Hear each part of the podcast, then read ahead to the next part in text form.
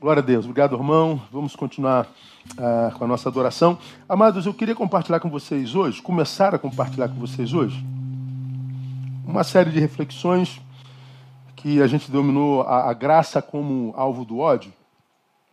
E a gente vai pegar da experiência do profeta Jonas.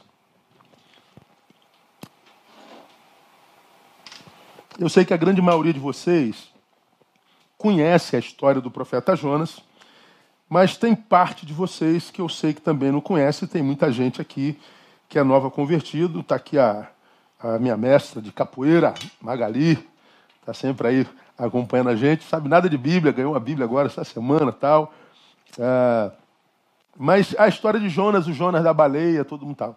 Eu não vou ler os quatro capítulos do livro, para a gente é, remir tempo, mas o, o, o resumo da história é: Deus chama Jonas, que era filho de Amitai, e diz: Vai à grande cidade de Nínive e clama contra ela, porque a sua malícia subiu até mim. Deus olha para Nínive e diz: A malícia dessa cidade subiu até mim. É como, como a experiência de Sodoma e Gomorra, que foram destruídas por Deus com fogo e enxofre, lá no livro de Gênesis. Nínive experimenta a mesma iniquidade.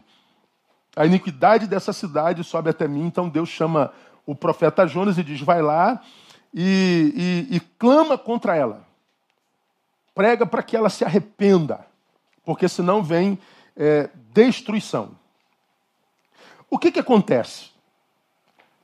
Jonas, ao invés de ir para Nínive, pregar a palavra ordenada pelo Senhor, ele pega um barco e vai para o lugar oposto. Ele vai para Tarsis. O que, que acontece nessa fuga de Jonas?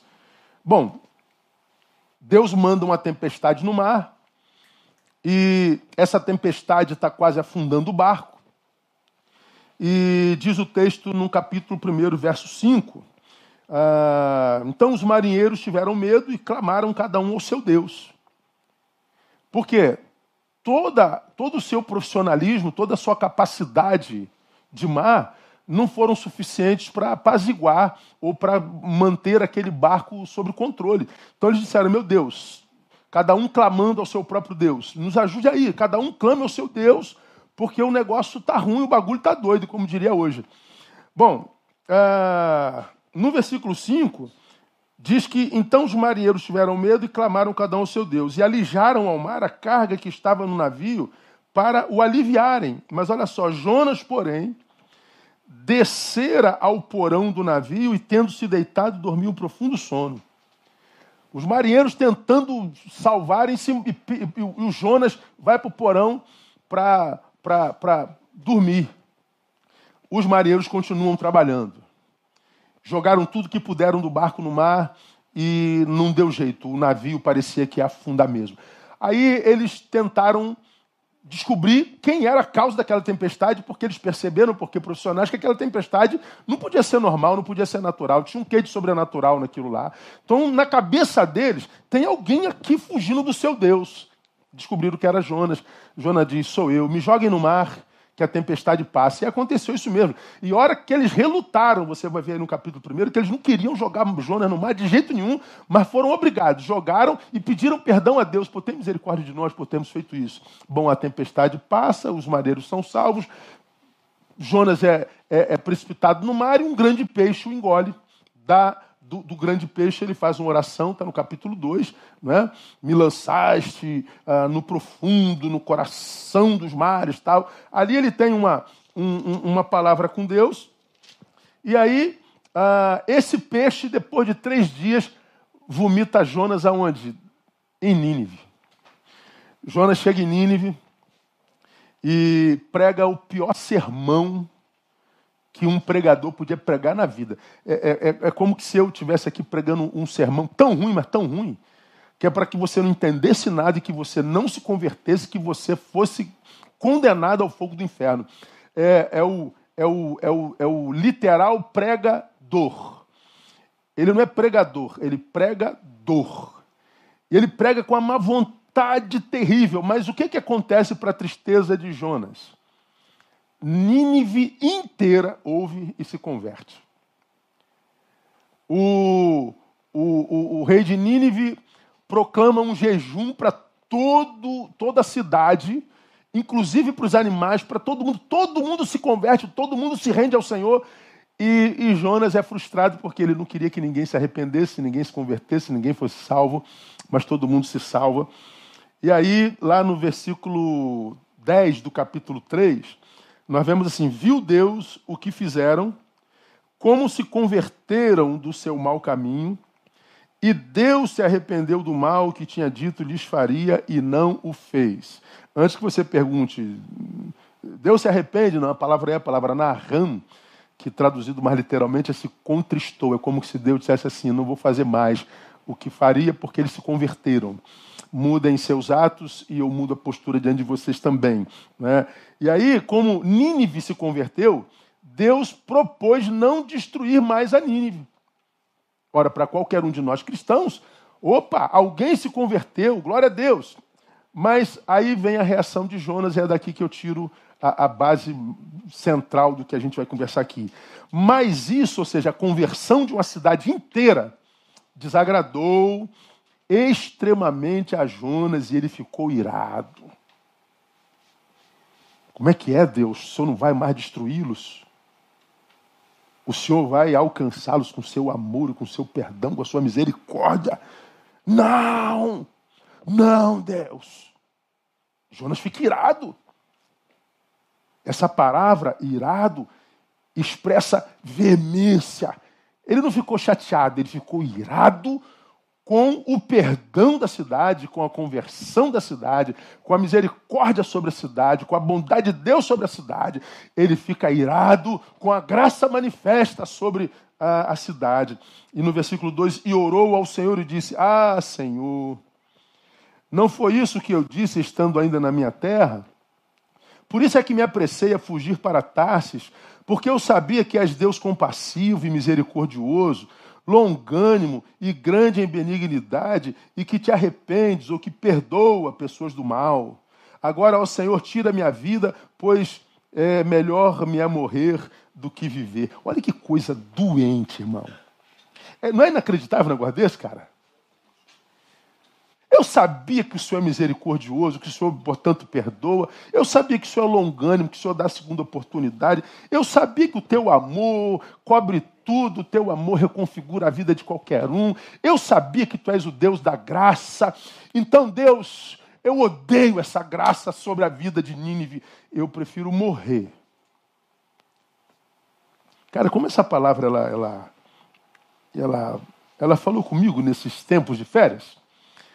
Porque ela, ela se parece demais com o que a gente vive hoje, nessa época de cancelamentos. Coisa idiota, meu Deus do céu, cara. Assim, nessa relação instagranciana, onde todo mundo acha que tem direito a opinar sobre a sua vida e que você tem que dizer, tem o caramba, a gente faz com a nossa vida o que a gente quiser e se você gostou, não gostou, problema seu, é só parar de, de, de ver, de seguir e tudo mais. É um tempo idiota demais esse tempo que a gente vive. E essa palavra, ela me, me, me saltou o coração. Deus, tu és bonzinho demais. Eu falei isso lá, lá atrás, por isso que eu não queria vir aqui, porque eu sabia que o Senhor ia perdoar essa gente. Eu sabia que o Senhor ia amar essa gente. Eu sabia que o Senhor ia usar de misericórdia. Esse teu amor é muito, é muito, muito fraco, muito mole. Por isso que eu fugi para Tarso. Eu sabia que o Senhor ia dar esse. Pois é, o homem passou a odiar a graça de Deus. Para você entender por que, que Jonas não queria que Nínive se convertesse. Nínive foi a capital da Síria, dona do maior e mais poderosos exércitos daquela época lá. E os assírios, que dominavam o mundo naquela época, eles eram conhecidos por causa da sua crueldade. Eles eram maus, eles eram perversos. Registros históricos falam que os que eles dominavam, eles empalavam, eles é, envolviam em, em, em mantos e os queimava vivos, fazia dos seus inimigos tochas humanas. Eles ficavam queimando por, durante a noite para iluminar a celebração do exército sírio sobre os seus inimigos e sobre mais uma conquista. Os caras eram conhecidos por causa da sua perversidade. Naum, profeta ah, é, contemporâneo de Jonas, lá no capítulo 3, versículo 1, chama os ninivitas de a, a Nínive de cidade sanguinária, toda cheia de mentira, repleta de despojos, onde não cessa a rapina. Naum chama Nínive, que é a capital da Síria, de cidade sanguinária. Tão sanguinária e tão pervertida e tão inescrupulosa que diz o texto lá no início que a sua, a sua, o seu pecado subiu aos céus. O Senhor diz: clama a ela, porque senão vou destruí-la, a, a semelhança de Sodoma e Gomorra. E o que tem isso a ver com Jonas? É porque, por diversas vezes, Israel foi subjugada pelos assírios. Diversas vezes, foi uma vez só não. Se você estudar o livro dos reis, você vai ver do primeiro ao segundo livro dos reis quantas vezes o exército sírio subjugou, oprimiu Israel. Então o que, que aconteceu? Jonas, como israelita, experimentou a fúria da Síria. Viu a, a, a, Síria, cuja capital é Nínive, é, explorar o seu povo. Certamente Jonas teve parentes mortos pelos sírios. Quem sabe, pensando aqui, ele não podia ter um parente que foi feito tocha humana pelos assírios. Ele viu a dor na sua carne, na sua cidade, nos seus conterrâneos, promovida por Nínive, pelos assírios. E agora vem Deus e diz assim: prega para aquela gente lá. Eu? Ah, não, Senhor. Não, eu não. Eu, eu, aonde é que o senhor quer que eu vá? Vou para Nínive, nada, eu vou para Tarsis. Não, eu quero que você vá para Santa Cruz, nada, eu vou para o Leblon. Não, não, não, quero que aquela gente morra. Estão cancelados, Senhor do céu. Estou cancelando o céu. É, vem com esse negócio de, de imprimir graça sobre eles, não. E ele diz que não vai mesmo, e não vai. foi na marra. Jonas, irmãos, é a representação de um ser que chegou a um estado tão deplorável de alma que do qual passa a odiar até mesmo a graça de Deus quando ela é liberada sobre a vida de alguém. Jonas olha para Nínive e diz: essa cidade é maldita, doente, maligna. Mal sabia ele que, aos olhos de Deus, maligno eram os olhos de Jonas e doente estava sua alma, que não conseguia admitir a graça de Deus sobre alguém de quem ele não gosta, sobre alguém de quem ele discorda. Jonas estava doente. Ele não suporta a graça de Deus sobre gente que ele considera indigna. Ele não suporta a graça de Deus sobre os pecadores, sobre os malvados. Ele não suporta ver o amor de Deus sobre aqueles que ele condenou e assassinou no seu coração. Não me venha com graça sobre essa gente, Deus. Essa gente precisa de juízo. Essa gente precisa de fogo do céu. Essa gente precisa ser destruída à semelhança de Sodoma e Gomorra. Essa gente precisa ser cancelada. E quem decide isso é você, Jonas? Esse é o papel do profeta, esse é o papel da igreja, esse é o papel do cristão.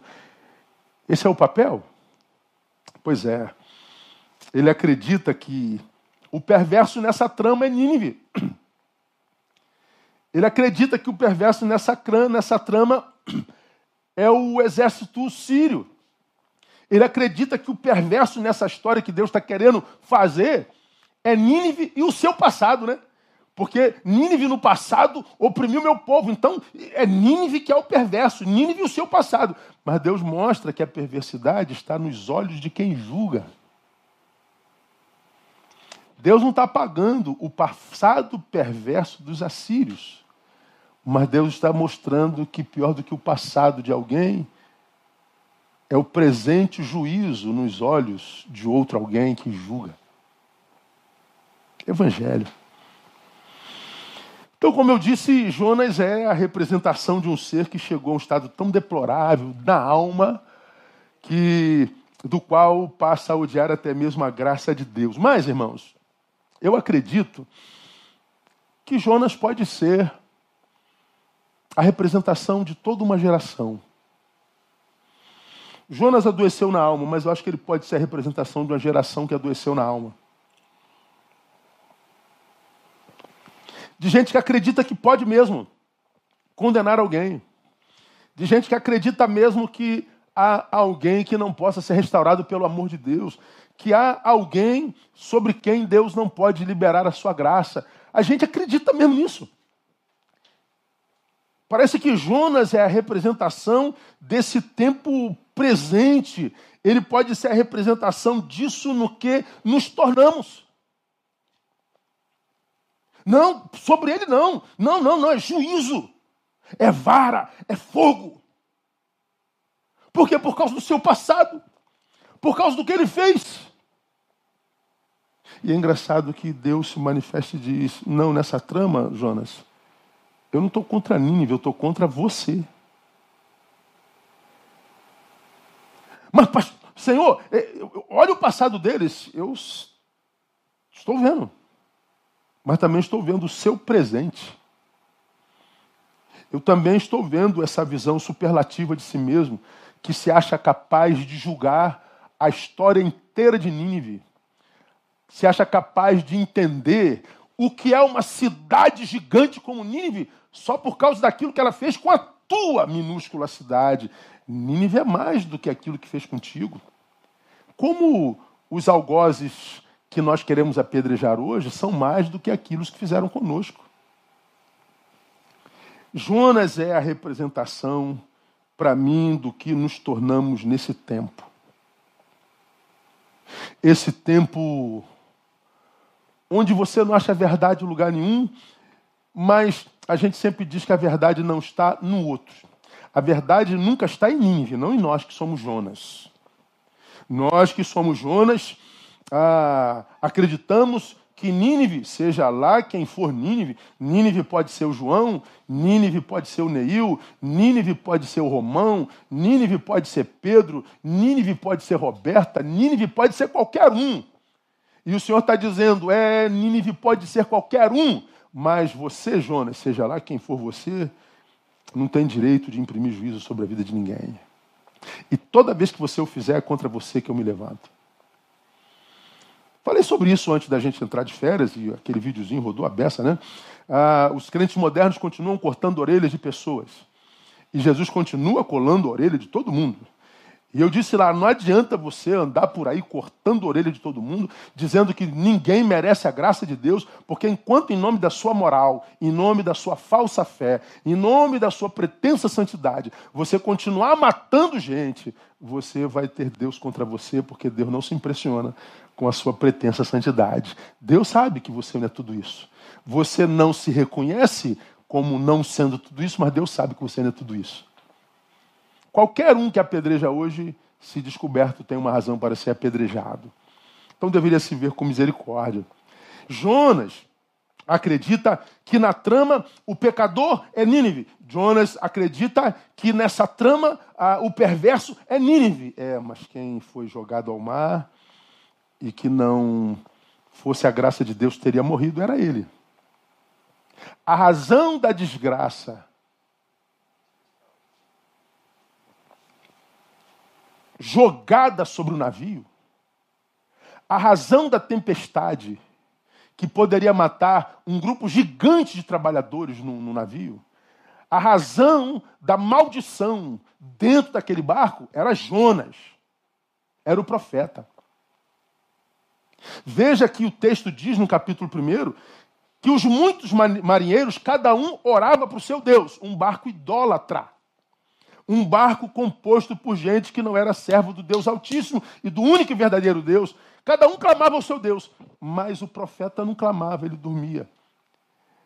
Diferente da experiência de Paulo naquele barco que tinha 270 presos, dentre os quais ele era um injustamente, que navegava para Roma, que experimenta a tempestade, o barco vai a pique, dá em Malta e aqueles pescadores, aqueles prisioneiros não morreram, porque Paulo disse, o meu Deus disse que ninguém se perde, porque Paulo não estava dormindo, Paulo estava orando. Jonas foi a razão da maldição do barco, Paulo foi a razão da bênção do barco. Jonas era livre, Paulo estava preso. E é quase sempre assim, né? Ah, os que são Jonas modernos, eles acham mesmo que o problema está sempre em Nínive. Eles acham mesmo que o problema é sempre o outro. Eles acham mesmo que o problema nunca são eles. Quando na verdade são sempre eles. Sempre eles. Então veja bem, irmãos. Qual é o problema para quem se transforma em Jonas? Qual é o, o, o, maior problema? É que Deus, na vida deste, se inviabiliza. Para quem se transformou em Jonas, querendo que Nínive morra, querendo que Nínive acabe, querendo que Nínive, seja lá quem for Nínive, é, seja punido, aquele que virou inimigo da graça. Qual é o problema de se tornar Jonas nesse tempo presente? É porque Deus se inviabiliza, Deus vira e estraga prazeres. Você quer que eles morram, Pedro? Vou estragar teu prazer. Você quer que eles morram, Jonas?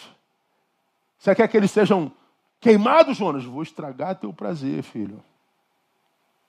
Para quem se transforma em Jonas, Deus se torna inimigo. Irmãos, eu duvido você achar um alguém que foi de fato alvo da graça de Deus, da bondade de Deus, que esteja resolvido na vida. Não estou falando resolvido no Instagram. No Instagram está todo mundo resolvido, todo mundo é teólogo, todo mundo é sábio, todo mundo é santo, todo mundo lutando pela causa da minoria, pela causa do, do, do negro, pela causa da mulher, pela causa dos, dos, dos pobres, todo mundo lutando contra o racismo, todo mundo lacrando, quando desliga a câmera e você vai ver a vida é outra coisa. Me parece que o BBB tem revelado isso de forma muito clara nesse primeiro tempo de, de BBB. Os lacradores são os mais opressores, muitas vezes. Então, não estou falando de gente resolvida de Instagram. Estou falando de gente resolvida na vida real. Aqueles cuja vida, quem está do lado, conhece. Não a vida que você que está aí do outro lado imagina. Porque quase nenhum dos grandes famosos no Instagram, principalmente das estrelas gospel, tem igreja local relevante. Porque aqui eu estou falando com nada, com ninguém. Aqui tem uma, um, uma câmera, estou vendo uma, um, um, quadradinho aqui na minha frente, e é um negócio esquisito demais lidar com esse negócio de quadrado aqui. Mas para mim, que sou esquisito para caramba, aqui ó, a, a minha visão é essa aqui, ó. Aqui, eu vou te dizer, te mostrar onde é que eu, para quem que eu estou falando, ó. Aqui, ó. Vou tirar uma foto e vou te mostrar para quem que eu estou falando. Aqui, deixa eu ver, aqui, aqui. Conserta aí. Aqui, olha para que eu estou pregando. Dois, duas câmerazinhas, tá vendo? Então não estou falando com ninguém. Então aqui é fácil, né? Aqui é, é bomba, é o cara. Lógico, aí todo mundo aplaude. É, é o cara. Vai lá. É, pedir opinião sobre minha vida para o Romão, que está comigo, para os meus pares de ministério que estão comigo, para quem senta comigo todo dia, para quem viaja comigo nas férias, perguntar para as minhas filhas quem sou eu. Porque daí vocês imaginam. Então, hoje nós temos no Instagram as celebridades, que se você for lá na igreja, você vai ver que aqui junta milhões, lá não junta 100 pessoas. Porque lá é vida real. Lá a gente vê a reação do dia a dia, lá a gente vê como se reage na contrariedade. Eu duvido você achar alguém bem resolvido na vida que consiga atirar pedra em alguém, que consiga se tornar inimigo da graça em nome da moral, que consiga se tornar inimigo da graça em nome de Jesus, que consiga desejar a destruição de Nínive e que prefere a morte a ver Nínive viva. Não existe. Só se engana quem quer, e quem se engana porque quer, merece viver o engano que está vivendo. Nós vivemos um tempo de Jonas, de gente inimiga da graça, de gente que gosta da pedra, de gente que gosta da dor, de gente que quer punir como que se não fosse descoberto também merecedor de tal punição. Inimigos da graça. Quando a graça é objeto do ódio. Agora, ah, introduzido está. Vamos terminar aqui, porque a gente ainda tem ceia hoje. É, mais 20 minutinhos para frente. Como que Jonas chegou a esse estado, cara? Ou como que a gente se transforma nisso? Por que essa deformação acontece em Jonas? Por que essa deformação muitas vezes acontece conosco? Da gente sofrer com o perdão alheio, da gente sofrer com a graça de Deus sobre o outro, da gente sofrer com a vitória do outro, da gente sofrer com a bênção de Deus sobre a vida do outro, sem admitir. Como que a gente se transforma? Por que, que Jonas passou por essa deformação? Bom, primeiro por causa do valor que ele imprime à palavra de Deus. A gente se deforma à proporção do valor que a gente imprime à, à palavra de Deus. Por quê? Porque é desse valor que eu dou ao que Deus fala é desse valor que eu dou às coisas de Deus que advém as respostas que eu dou à vida e a Ele mesmo.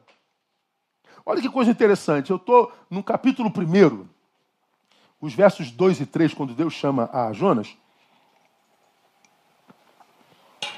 Ele diz assim: ó, levanta-te, vai à grande cidade de Nínive e clama contra ela, porque a sua malícia subiu até mim. Jonas, porém, levantou-se para fugir da presença do Senhor para Tarsis. Descendo a Jope, achou um navio que ia para Tarsis, pagou, pôs a sua passagem e desceu para dentro dele, para ir com eles para Tarsis da presença do Senhor. O Senhor diz: levanta e vai para a grande cidade de Nínive. Ele se levanta e foge da presença do Senhor. O que isso aqui fala, irmão? Ele está dizendo, Senhor, eu não. A tua palavra, desculpa, essa não dá, não. Essa coisa que o Senhor me pede não dá, não. A sua palavra não tem valor para mim. Essa não. Pois é, o que, o que Jonas demonstra aqui, por primeiro, é qual o valor que ele imprime ao que Deus diz, às coisas de Deus, à vontade de Deus, aos sonhos de Deus. Ele está dizendo, Senhor, esse teu sonho não me interessa, não. Essa palavra não me interessa, não. Essa coisa que o senhor planeja não me interessa, não. Por que, que ele reage assim? Por causa do valor que ele imprime à palavra de Deus. E a pergunta é: por que, que você reage às coisas de Deus como você reage, por exemplo? Por que, que você lida com as coisas de Deus como você lida com as coisas de Deus? Ora, você lida dessa forma como lida com as coisas de Deus por causa do valor que você dá às suas coisas. Eu lido com as coisas de Deus como lido com as coisas de Deus por causa do valor que eu dou às suas coisas. Ele lida com as coisas de Deus como lida com as coisas de Deus por causa do valor que ele dá às coisas de Deus. Por isso eu lido com as coisas de Deus diferente de você e você lida com as coisas de Deus diferente dele. Tem gente que valoriza demais as coisas de Deus, e se Deus disse, está dito. Tem gente que diz, não, isso aqui eu assumo, mas aquilo ali não, porque não dá para mim. Não, não quero saber disso. Cada um reage às coisas de Deus à proporção do valor que dá às coisas de Deus. Então, como eu tenho dito sempre, sempre uh, sou criticado quando de cada um de nós está exatamente onde merece. Jonas, porque não dá valor às coisas de Deus, foi vivendo um processo de de regressão, de degradação, de desconstrução, de, de, de rebaixamento existencial. Ele está num patamar de relação com Deus que Deus ainda fala com ele: levanta-te. Ele está num patamar de relação com Deus que Deus ainda o elege. Deus poderia levantar outro profeta, mas Deus escolhe Jonas. Uma honra, um privilégio. Deus ainda fala com ele, ele ainda tem escuta para Deus, ele é eleito por Deus, ele é selecionado por Deus. Mas aí, porque não valoriza o que Deus diz, ele começa o processo de degradação. Deus o manda ir para Jope, ele vai para Tarsis. E ele está lá no deck e ele desce para o navio. Do navio ele desce para o purão. Do purão ele desce para o fundo do mar. Do fundo do mar ele desce para o fundo do peixe.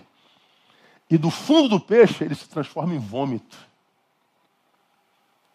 Percebe a degradação, a decadência do profeta, do servo quando não ouve? Do servo que escolhe não amar, mas punir. Do servo que se torna inimigo da graça, em nome da moral, em nome da, da, da ideia de achar que pode julgar uma cidade inteira, um coração alheio. Decadência. É quando a gente está nessa decadência que a gente quer que o outro morra. É quando a gente está nessa decadência que a gente quer que o outro sofra. É quando a gente está nessa decadência que a gente quer expor o, o, a vergonha alheia. É quando nós estamos em decadência, quando a, a, a, relação com Deus é só verborrágica, mentirosa, hipócrita, que a gente quer ver o mal do outro. É quando a gente está em decadência. Por quem está em ascensão, não consegue ver graça de Deus até sobre a vida de Nínive. A gente consegue ver graça de Deus até para quem fez mal para a gente. A gente consegue ver graça de Deus até sobre aquele que disseram que não presta, mas que você não sabe nada sobre a vida dele e ainda assim apedreja, porque você está em decadência. Quando a gente não está em decadência, o que sobra é graça, é amor e misericórdia. Nós reagimos às coisas de Deus por causa do valor que nós damos a elas. Então, para você que, que ainda ama as coisas de Deus, irmãos, principalmente para você que é líder, por exemplo, tantos líderes deprimidos, tantos líderes tentando suicídio, tantos líderes para baixo, querendo morrer, porque não consegue fazer a igreja andar, não consegue fazer o povo se mover, e você diz, poxa, pastor, ninguém quer nada, e nem você tem nada a ver com isso. Você não pode morrer por alguém que não está reagindo às coisas de Deus como você reage. E por que, que eles não reagem às coisas de Deus como você reage, pastor? Por que, que eles não reagem às coisas de Deus como você reage, líder? Porque eles não valorizam as coisas de Deus como você valoriza, filho meu. Então foca em quem valoriza como você valoriza. Foca em quem quer. Ao homem faccioso, depois de uma ou outra administração, evita-o. O tal já está condenado em si mesmo. Foca em quem quer. Não lança pérolas a porcos. Porque cada um vai responder às coisas de Deus à proporção do valor que dá. Hoje nós vivemos naquele tempo de gente que está na igreja, está na comunhão, mas ele quer ver a treta. Ele gosta de bagunça, porque treta hoje traz seguidores. Eu não sei para que, que pessoas querem seguidores.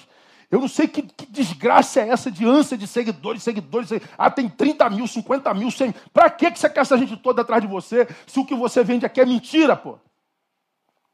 Que insanidade, que maluquice esse tempo hoje a deixando de seguir em três minutos. Ah, vá pro diabo que te carregue, pô. Quem pediu para seguir alguma coisa? É, um, é, uma insanidade, uma loucura tão grande essa, essa, essa ganância por seguidores. Você não é isso aqui, pô. Ame-se. Essas respostas que nós damos à vida, ele resolveu fugir de Deus. É uma resposta ao que Deus disse.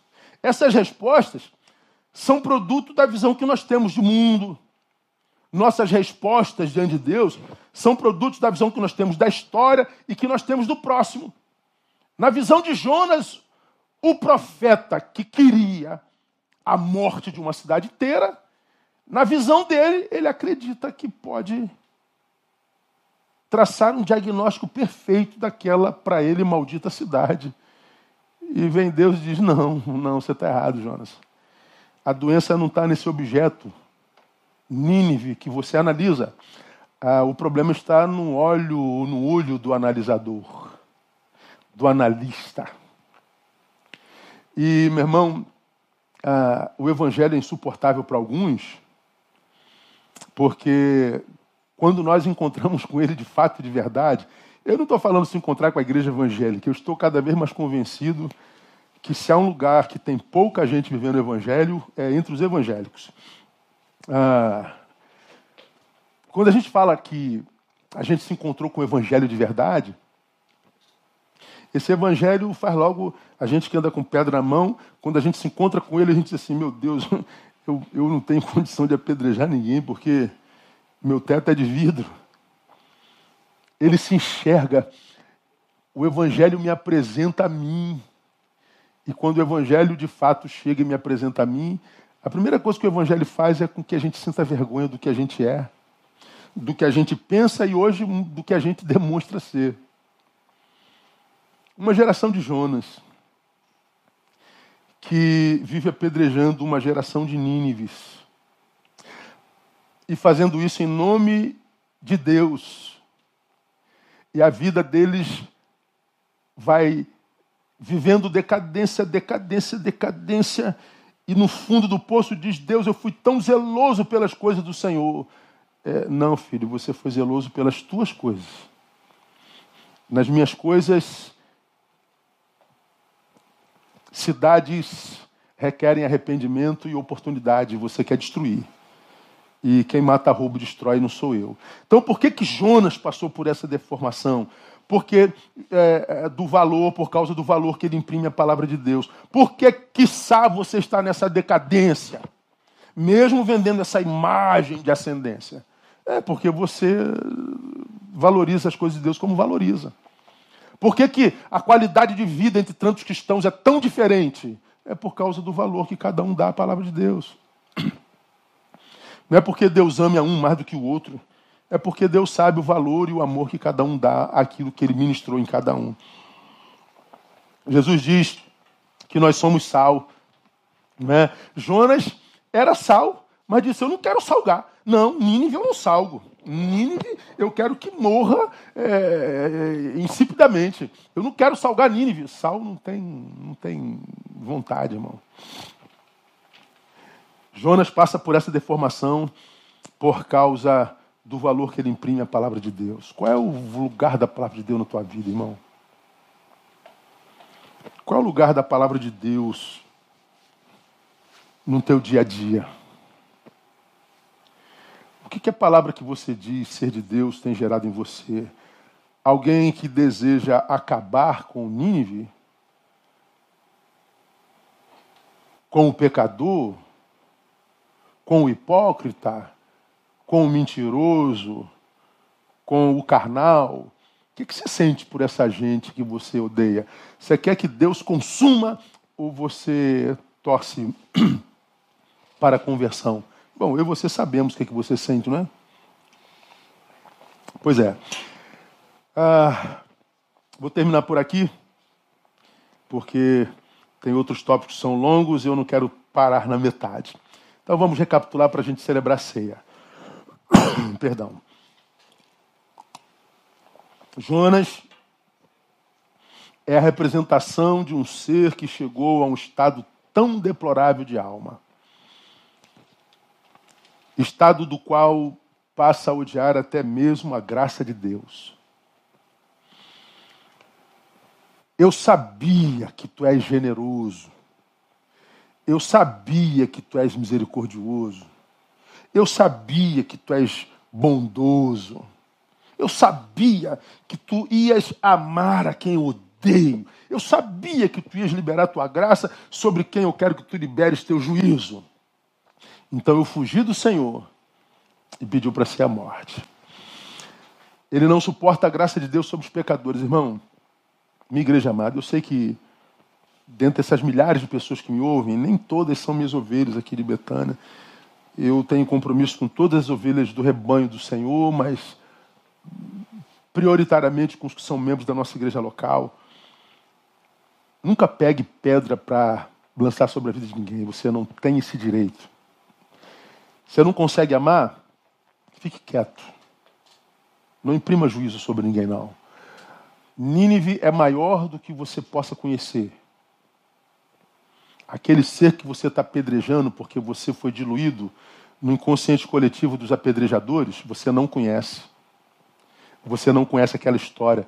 Você não conhece a história toda. Aliás, aqui vai um adendozinho para quem tem entendimento entenda. Toda a história tem sempre duas versões. Sempre. A internet conta uma versão e todo mundo, os chacais vão lá e apedrejam. Bom, tem uma outra versão que os chacais não ouviram e que não foi contada. Toda a história tem duas versões. Quanto a mim, uma palavrinha.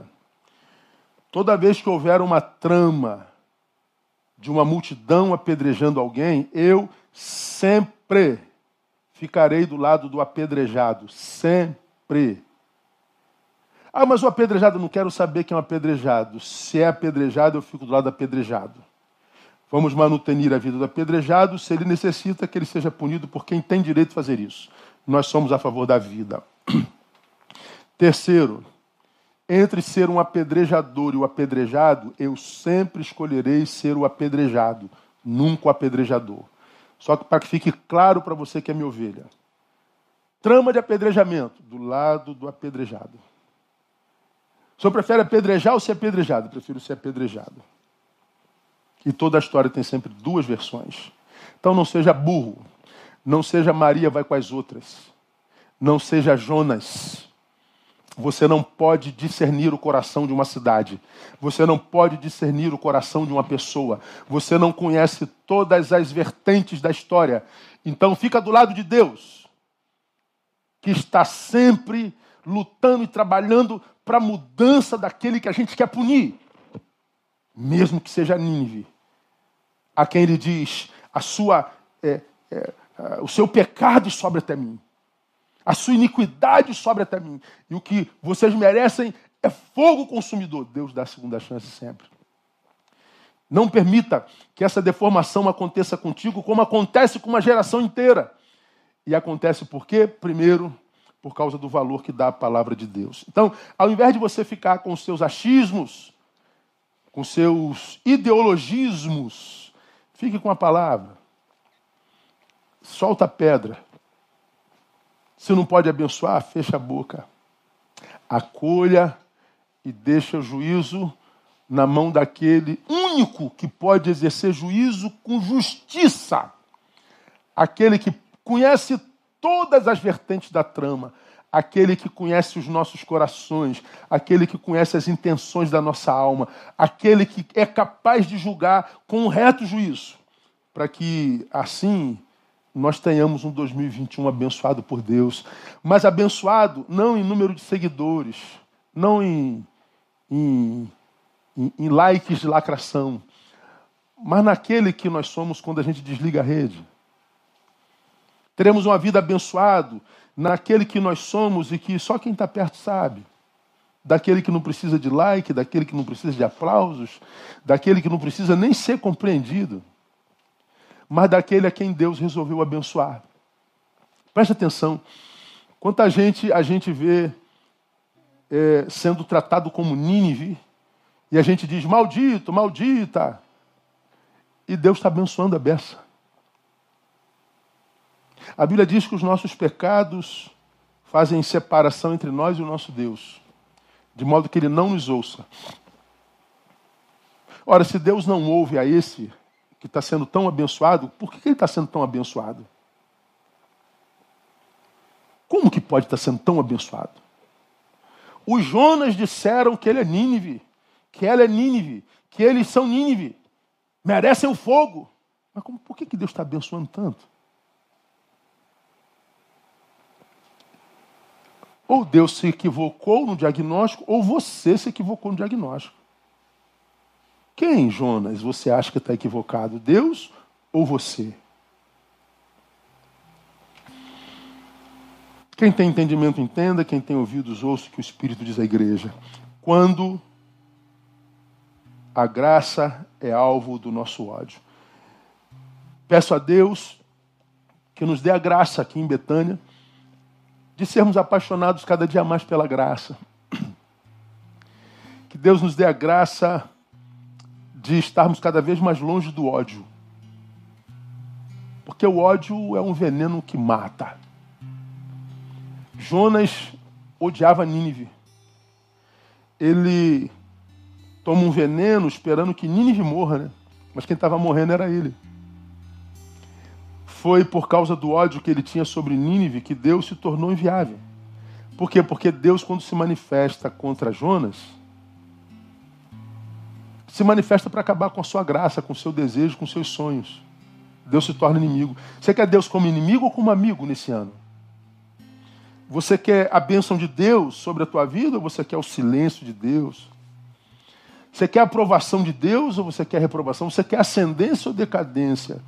Vai depender do tipo de gente que você é. A gente vai se aprofundar muito nisso, irmão. Esses domingos vão ser muito legais, não perca não. Você vai ver como tudo se encaixa, como é que Jonas é a representação do que é 2021, essa geração de 2021.